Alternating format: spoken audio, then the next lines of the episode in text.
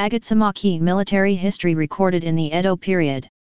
Agatsuma Ki contains authentic accounts of the activities of Sanada clan, and battles from the Warring States period. These old documents from the Warring States period to the Edo period, sometimes referred to as Senkamona or military histories, have been collected from all over Japan.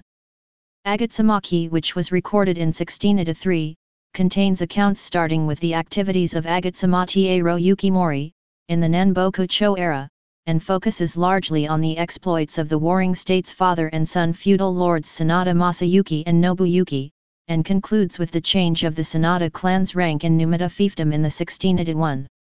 Particularly, well depicted is the account of the Hojo clan stealing Nagurumi Castle from the Sanada group in 1589, resulting in Toyotomi Hideyoshi's Odawara conquest the following year.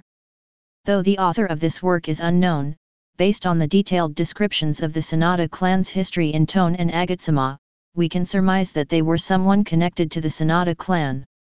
Photo, Kaujik Agatsuma Ki Old Compilation